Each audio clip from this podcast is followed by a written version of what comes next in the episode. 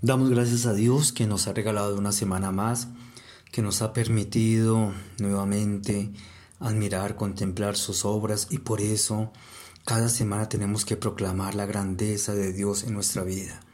Eso no excluye, como lo decimos siempre, los problemas, las dificultades, esas cosas que van surgiendo en el transcurso de la vida, pero la sabiduría que Dios nos da nos permite, nos permite cada día superarlas, nos permite cada día salir adelante, poder eh, vislumbrar que hay un horizonte de sentido y que más allá de los problemas y dificultades siempre hay algo más poderoso que es el amor de Dios, la misericordia, que es la que nos fortalece para salir adelante.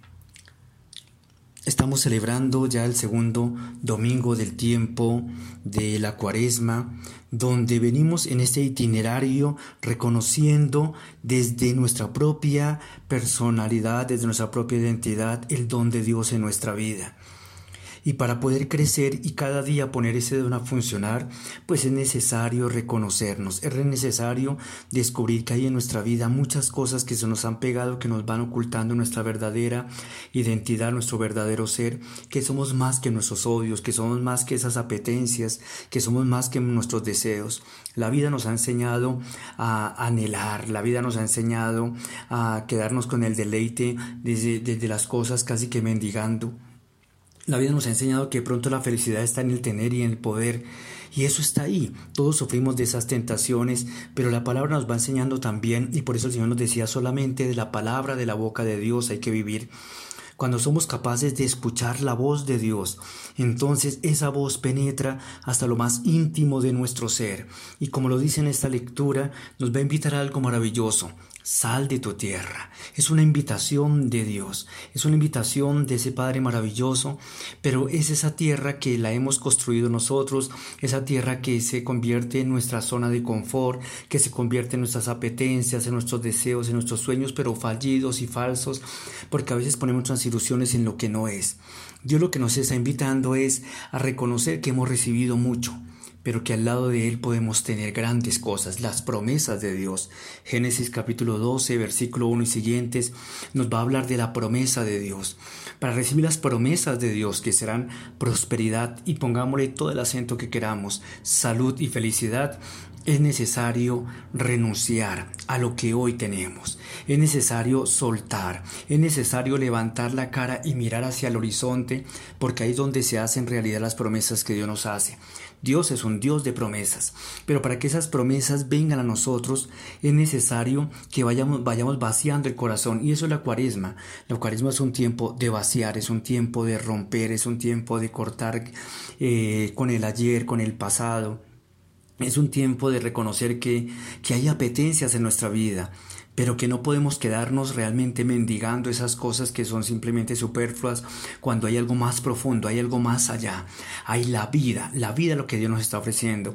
Y creo que nos hemos dado cuenta en el transcurso de nuestra corte y mucha vida que realmente la felicidad no está en tener, tenemos y no somos felices. El placer, todos los días hay deleite de muchas cosas y ahí no encontramos la felicidad. En el poder, vemos que cada vez los poderosos son más amargados, más destructores, se viven matando los unos a los otros, por lo tanto ahí no está la felicidad. La felicidad está en descubrir lo que somos, volver a soñar, volver a ilusionarse, volver a descubrir que vale la pena eh, construir cosas maravillosas. Eh, es descubrir que más allá de nuestras debilidades y pecados se puede construir algo más. Él no nos tiene en cuenta nuestros delitos, nos decía esa semana en la liturgia. Él no nos tiene en cuenta nuestros pecados porque simplemente nos está diciendo hay algo más profundo que quiero que vivas. Y por eso nos lleva a la montaña, por eso nos lleva a ese lugar para que nos transfiguremos, para que viéndolo a Él podamos nosotros recibir el esplendor de su palabra, el esplendor de, de su ley, que es la ley del amor, y descubramos algo que, que es fundamental, somos sus hijos.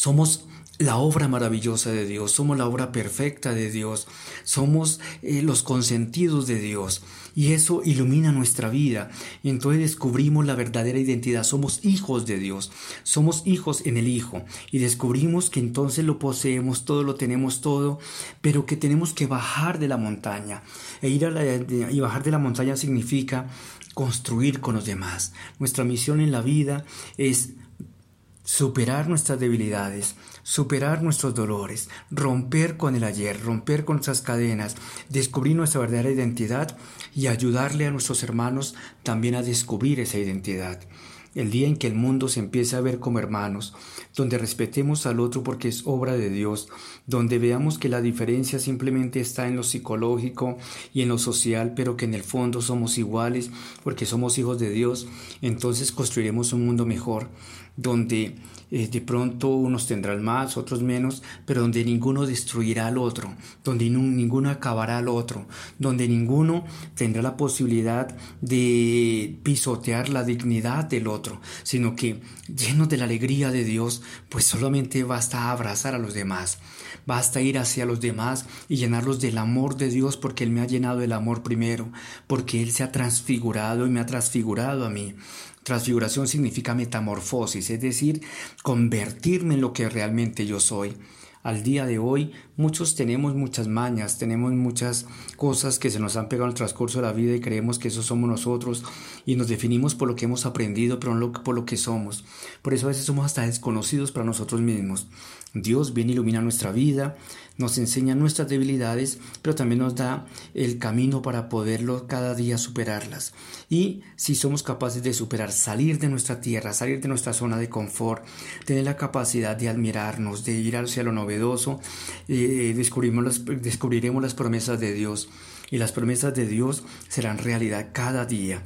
Y entonces, llenos de la alegría de Dios, compartiremos con nuestros hermanos. Y ahí está la belleza de ser cristiano. Un cristiano lo primero que hace es descubrir su verdadera identidad. Y cuando descubre su identidad de hijo, empieza a amar a sus hermanos, no por una cosa, una aprensión simplemente intelectual, sino por algo existencial. Siente el dolor del otro, siente el amor hacia el otro y no hace daño. Ya no hay tiempo para el odio, ya no hay tiempo para el rencor, ya no hay tiempo para la venganza, ya no hay tiempo para hacerle daño al otro, solamente para vivir la renovación de la vida. En el desierto Dios nos acompaña, nos ayuda a convertirnos, nos transfigura y nos lleva hacia esa tierra que emana leche y miel. Dejémonos conducir por Él y dejémonos que cada día podamos construir la civilización del amor. Recuerden, no se amargue la vida, sean felices.